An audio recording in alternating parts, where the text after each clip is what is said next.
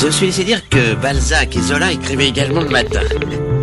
Allô C'est pas moi. L'instant bouquiniste, C'est qui alors Il en a combien des livres? Il n'a que ça, des livres, des livres, des livres. Gilles Boiset. Bonjour, vous êtes bien sur Sun, le son unique. C'est le moment de l'instant bouquiniste et le petit coin du vieux bouquin. La semaine dernière, l'on a entamé un voyage intersidéral avec la trilogie baryonique de Pierre Rofast. Le premier opus de la trilogie avait pour titre La tragédie de l'orque. Il vous reste 20 secondes pour le lire avant qu'ici et dans le reste de la galaxie, en exclu national et interspatial pour Sun, il vous soit présenté le second volet des aventures de Slow Reason Day et de Sarah McTeslin. La foudre a frappé de plein fouet l'épilogue du premier tome de la trilogie baryonique, mi-abandonnant au bord de la sidération. L'onde de choc a été terrible. J'ai frisé là le Takotsubo, l'insuffisance cardiaque aiguë, l'infarctus du myocarde, quoi. Malgré l'heure tardive de ma dernière page tournée, ni une ni deux, j'ai sauté dans le tram, quelques trous noirs et quatre stations plus tard, sans même avoir pris le temps de refermer le bur, j'ai surgi de la rue des Vieilles Douves dans les jambes de mon libraire, en train de fermer notre boutique préférée.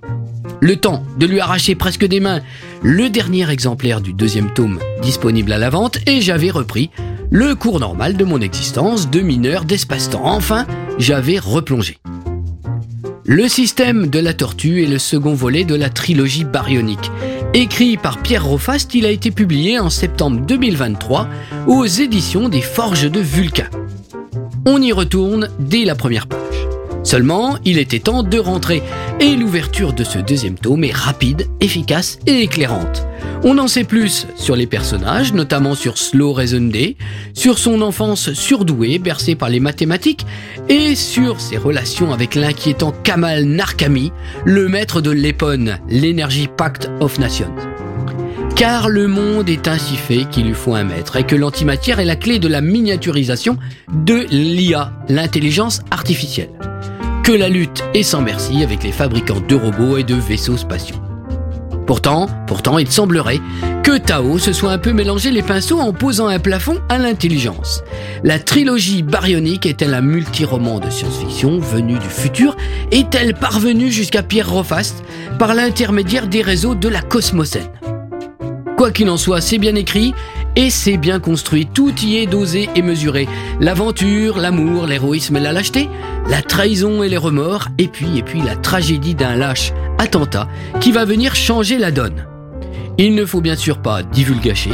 On dit souvent du second volet d'un récit qu'il est la pièce un peu bancale qui relie au troisième. Mais, le système de la tortue est aussi haletant que la tragédie de l'orque. Peut-être même est-il plus dense, enrichi par des peintures de personnages plus épaisses, par des notions d'éthique et de philosophie plus creusées, et par quelques courtes pointes d'humour aussi. Pierre s'offre même deux ou trois belles petites références littéraires. Un poète latin du nom de Virgile aurait inventé les robots et un certain George Louis Borges aurait joué avec les limites de la fiction et de la réalité.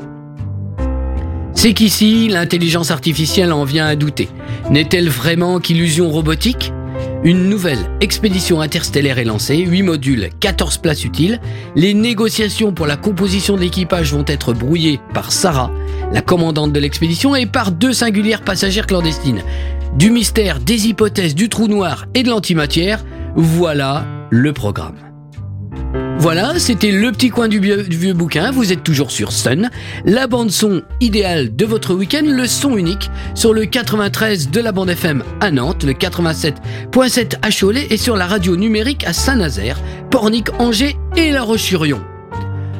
Quant à votre week-end, il passe forcément par la Cité des Congrès, les Utopiales, le festival Basson Plein, c'est de la science-fiction, de l'imaginaire et de l'intelligence en concentré. Vous êtes toujours sur Sun, on se retrouve sur le podcast de l'émission sur la plateforme MySun. En attendant vendredi prochain, 17h15, portez-vous bien, bonne semaine, bonne lecture, ciao ciao. Réécoutez cette chronique sur le site et l'appli de Sun.